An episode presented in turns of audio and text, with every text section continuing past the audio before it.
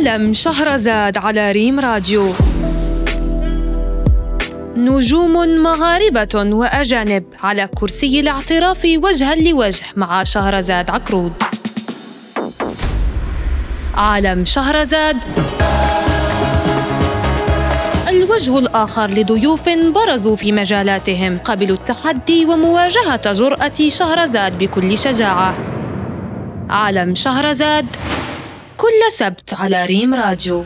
ضيفنا اليوم ممثلة مسيرتها كبيرة امتدت سنوات طويلة متمكنة من مهنتها وكتبدع في أدوارها. لها مشاركات كثيرة في أعمال داخل المغرب وحتى في الخارج هناك في المشرق.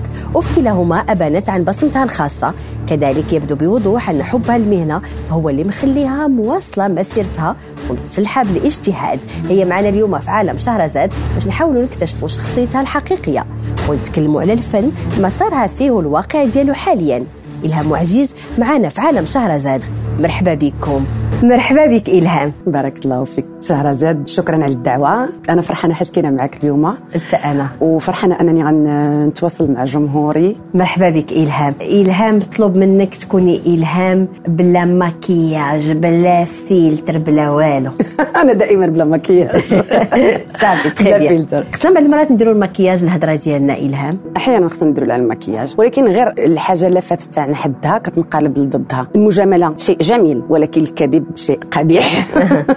يقال بأن الحياة ماشي عادلة. بعض المرات كتظلمنا وكيتقال أيضا بأن بعض المرات كتكون عادلة وكتعطينا حقنا والزيادة. كانت معك عادلة ولا لا؟ أنا ما كنأمنش بهذا هاد المقولة أساسا كلها ديال أن الحياة عادلة أو غير عادلة أو هذه لأن فوق من هادو كاملين كاين رب الكون اللي هو العدل سبحانه وتعالى. آه، مسألة آه، العدل العدل عند الله سبحانه وتعالى. الحياة ربما الناس اللي فيها اللي ما فيهمش العدل. كتبغي انت إلهام؟ كتبغي راسك؟ بيان سور كنبغي راسي. كتبغيها كنبغي راسي. آه حيت إلا ما بغيناش راسنا ما نبغيوش الناس. كنبغي راسي لواحد الدرجة ما تقدريش تخيليها. كنبغي راسي وكنثق في راسي. وأحب أن أعامل معاملة جيدة. إلا بغيتي ترجع لك الحياة شي حاجة خداتها لك شنو ترجع لك؟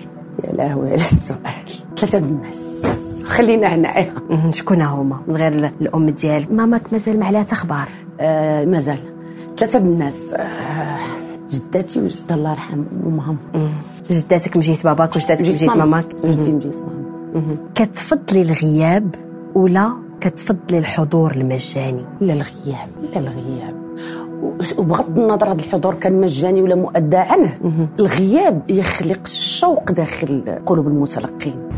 إلى خيراتك الحياة شي نهار بأنك تغيب وتحفظ قيمتك وبأنك تكون حاضر لكن لا قيمة لك. غير اختار الغياب.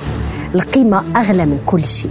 حيث في العلاقات الاجتماعية اللي كتربطنا بالآخرين خاصنا نكونوا متوازنين ونرسموا قواعد خاصة بنا في تعاملنا.